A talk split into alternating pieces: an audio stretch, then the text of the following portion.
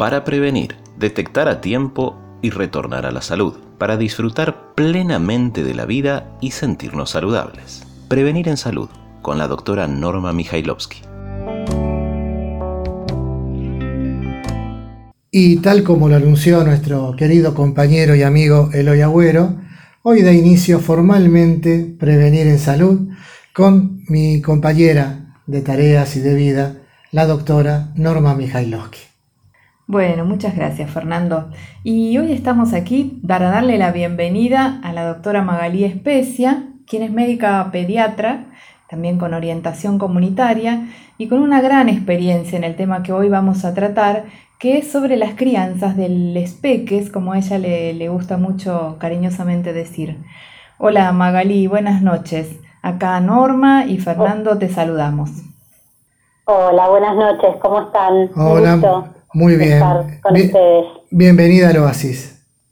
Bueno, ¿y qué tema, Magalí, la crianza de los, de los peques? Eh, a todos los que nos ha tocado ese desafío alguna vez y, y nos toca, eh, siempre genera alguna incertidumbre, algún momento de duda.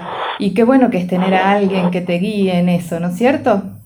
Sí, es un tema que nos trae muchos desafíos, como en mi caso como pediatra, como trabajadora de la salud, también como madre de un niño de, de siete años. Eh, y siempre es bueno compartirlo, eh, no es algo que uno tenga las bases sentadas, sino que va compartiendo con quienes se están criando y va pudiendo construir un saber y compartirlo y, viendo eh, qué se puede aportar, ¿no? Claro, compartir las experiencias. mágicas, claro. Mm, qué bueno. Y en estos momentos donde todo, todo se, digamos, los pisos nuestros se han cambiado, las, las cosas que conocíamos eh, han, cambiado tanto en esta pandemia, este año y medio ya casi de encierro. Eh, las consultas de los padres, los comentarios, ¿qué, qué, ha sido de esto? Sí, es un gran desafío en, todo este tiempo, ¿no? Porque al principio parecía que iba a ser algo momentáneo, ya arrancando marzo del año pasado y que iba a pasar rápidamente, ¿no? Pero generó enseguida mucha incertidumbre, un desconocimiento de lo que estaba pasando, muchos miedos, eh, y en relación a la crianza esto generó muchos cambios, porque los niños y niñas pasaron de tener determinadas rutinas, determinadas seguridades que, que se vieron afectadas, ¿no? Eh, sobre todo los primeros dos meses de, del año pasado fueron de muchísimo encierro, la mayoría de las personas eh, casi que no salían de su casa y, y nos llevaban consultas eh, por ejemplo, como eh, ver si podían salir de la vereda cuando sacaban la basura, ¿no? Entonces, digo, digo, una consulta así que me pasó para, para ejemplificar un poco hasta, hasta en qué lugar estaban eh, estos niños y niñas encerrados en su casa, ¿no? Terrible. había mucho miedo y el miedo, de que no se sabía si estaba en el aire, por dónde circulaba. Ahora tenemos mucho más conocimiento de cómo cuidarnos sí. Eh, el coronavirus, pero en ese momento hasta eh, había muchas dificultades en, saber cómo se contagiaba hasta para el equipo de salud, no solo para, para la comunidad. No, y, a, partir de esos miedos, eh, toda la incertidumbre de cómo vincularse con los adultos, ¿no es cierto? Claro. También en, los adultos en una situación que no esperaban, que no teníamos como recursos emocionales conocidos, porque no fue la primera pandemia que, vivimos y entonces todo eso tenemos que empezar a, desarrollar como habilidades para, para afrontarla, ¿no? Y en, en, las familias había, había y hay, ¿no? Pero al principio muchos cambios a nivel laboral, eh, a nivel, bueno, de los chicos a nivel escolar, eh, lo que generó que tengamos, no sé, que encontrarnos por ahí en casa eh, muchas horas con los niños y las niñas, chicos que por ahí estaban eh, algunos yendo muchas horas a la escuela y de repente encontrarse la familia toda junta y ver qué pasaba en esa dinámica. También cambios laborales de personas eh, sin poder ir a trabajar, con todos los miedos, con todas las dificultades que eso conlleva a nivel económico. eh, y los que por ahí estaban con un, con un trabajo eh, precario, seguro, en blanco. Claro, el, el, trabajo informal muy complicado en relación a lo económico y el trabajo formal muy complicado para poder sostener eh, lo que te seguían pidiendo estando con toda la familia, con quienes tenían tres, cuatro, o tienen, ¿no? Dos, tres o un niño chiquitito, eh, es muy complicado trabajar y estar criando, ¿no? Sí, tal cual, eh, tal cual. Así que bueno, todos desafíos que, que al principio fueron eh, muy duros y después la gente fue encontrando como rutinas, empezar a, a poder organizarse y tener días, algunos días poder trabajar eh, una figura de cuidado, otros días otra, en el caso que vivieran juntos, sino también ver qué días estaban los niños en cada casa, porque al principio por ahí no querían eh, que estén, por ejemplo, padres separados, les pasaba que no querían que vayan de una casa a la otra por miedo a que se contagien. Entonces por ahí eh, sostenía toda la toda la cuestión emocional, escolar también, una de las dos figuras de cuidado, muchas veces la madre, ¿no? Sí, tal cual. y bueno, hasta que se pudieron dar esta estrategia de decir, bueno, una semana en casa, una semana en la otra casa, en la escuela se hace lo que se puede, ¿no? Como de eso, eh, al principio era, bueno, tener que hacer lo mismo en la casa que en la escuela, ¿no? Y los maestros también sin saber un poco cómo eh, llevar esto que estaban haciendo en la escuela a la casa y bueno, después se fueron encontrando recursos para eh, que la escolarización también en la en la casa tenga un sentido, tenga otra forma, que no sea exactamente igual a la de la escuela, por ahí con no tan no la misma carga horaria, ¿sí? Y en ese y en eh, ese también, eh, y en ese devenir ahora estamos en otra situación. Estamos eh, después de unas pequeñas vacaciones en el aspecto este del encierro y una vuelta otra vez a tener esta necesidad de quedarnos en casa. Sí, por ahí lo que se fue, se fue dando un poco que al principio los niñas y niños fueron como muy afectados en, su derecho al juego, el esparcimiento, fueron los últimos en poder salir, ¿se acuerdan cuando estábamos con, con el aislamiento obligatorio?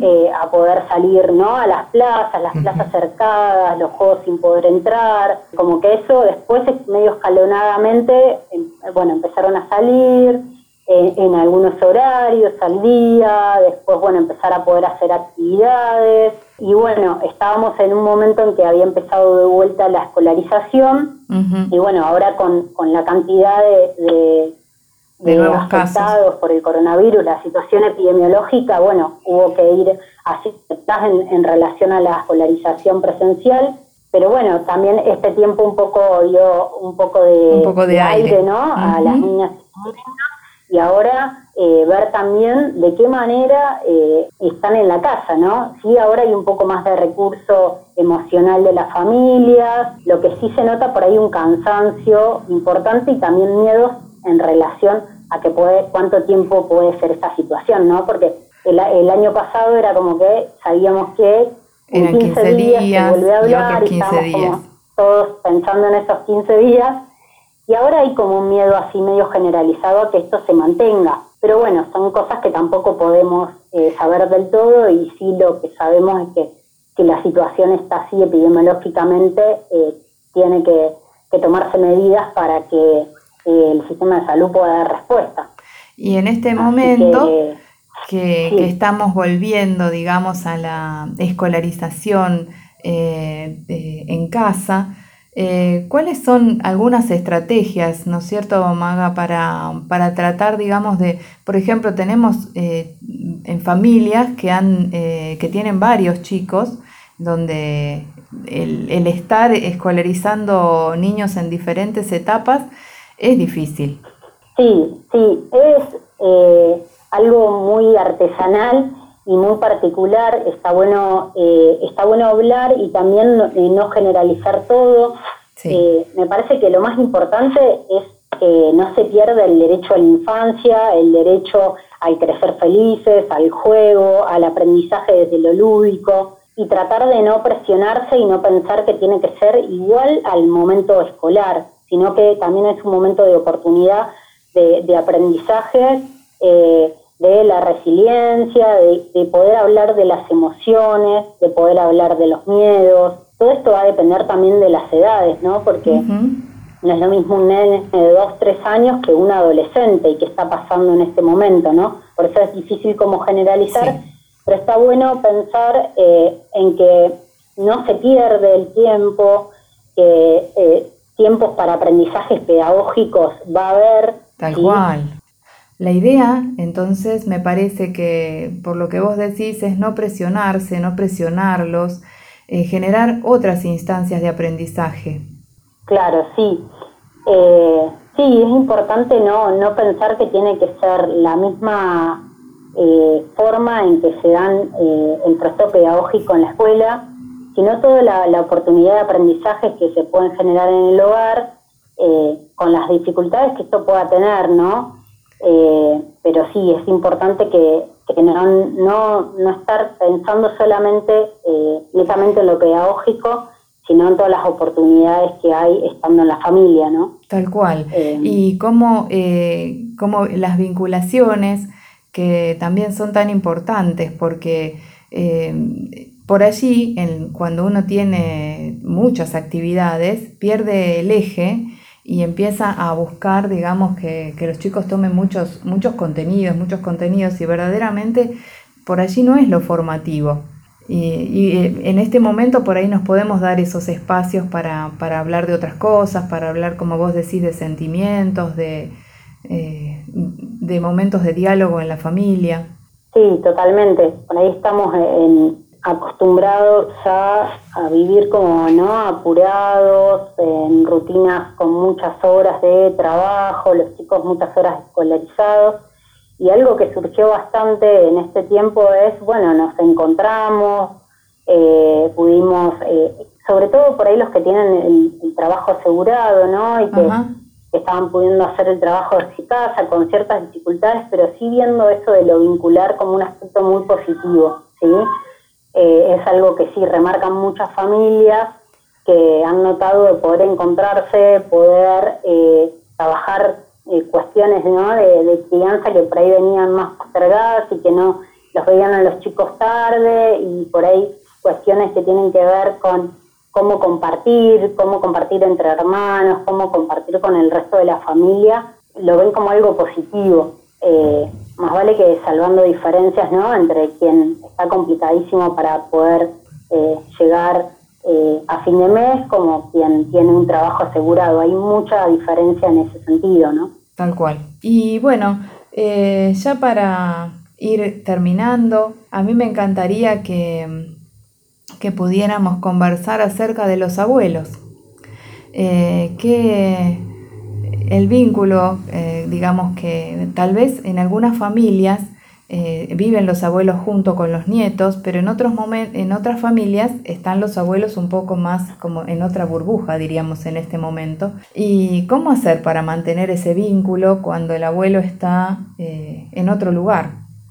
Sí, con los abuelos eh, y abuelas se, ha generado algo, ¿no? De, algunos de, querer aislarse los abuelos y algunos que la familia quiere aislar a los abuelos, ¿no? Sí. Y ahí esa tensión, esa puja, ¿no? entre los deseos de, de bueno, de los, los que cuidan a sus padres, ¿no? A esos abuelos que son sus padres y, y al revés, ¿no? Tiene abuelos que por otro lado no quieren que los nietos no, quieren ver a los nietos, le dan mucho miedo. Entonces, por ahí ser muy respetuosos en cuanto a los deseos eh, de, los abuelos, sobre todo eso, si el deseo es ver a, los nietos y a las nietas, ver las formas de cuidarlos.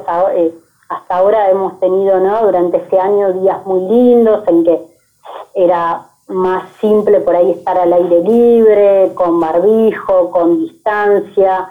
Eh, a veces se hace difícil con los, con los nietos más chiquititos el tema del contacto, pero los niños y las niñas, eh, comprenden. explicamos y comprenden y se puede hacer como un intermedio, ¿no? Entre no verlos y poder verlos con cuidado, sobre todo cuando los abuelos están muy deseantes de esto, porque también si no se ha visto que muchos abuelos y abuelas muy eh, bajoneados, ¿no? Sí, con eh, muchas depresiones. sí. solos. Tal cual. Entonces eh, es fundamental entonces respetar los deseos eh, de la persona adulta mayor y eh, tratar de vincular en, ese, en ese momento, ¿no es cierto? Claro, y asimismo, si fuese, si el deseo es protegerse aislándose, bueno, buscar la forma con las videollamadas o con llamadas telefónicas, con mensajes, con fotos, también para que seguramente los nietos, las nietas los están extrañando y que puedan tener un intercambio eh, y ellos mismos también les hace bien eh, ver el crecimiento, saber cómo están, eh, bueno, ir viendo estrategias para, para que se encuentren bien tanto los abuelos y las abuelas como esos nietitos y nietitas que, que, los extrañan y que... compartir. Tal cual. Bueno, qué importante que es todo esto. Eh, la verdad es que es muy, muy interesante la forma eh, del respeto que se tiene que tener hacia las niñeces y bueno, y, desde nuestro lado también hacia los, eh, los adultos y sus, y sus, y sus formas de, pensar. me encanta la, la visión y me gustaría seguir conversando sobre estos temas en otro momento. Bueno, Norma, la verdad un gusto y cuando quieran estoy disponible para seguir hablando y compartiendo.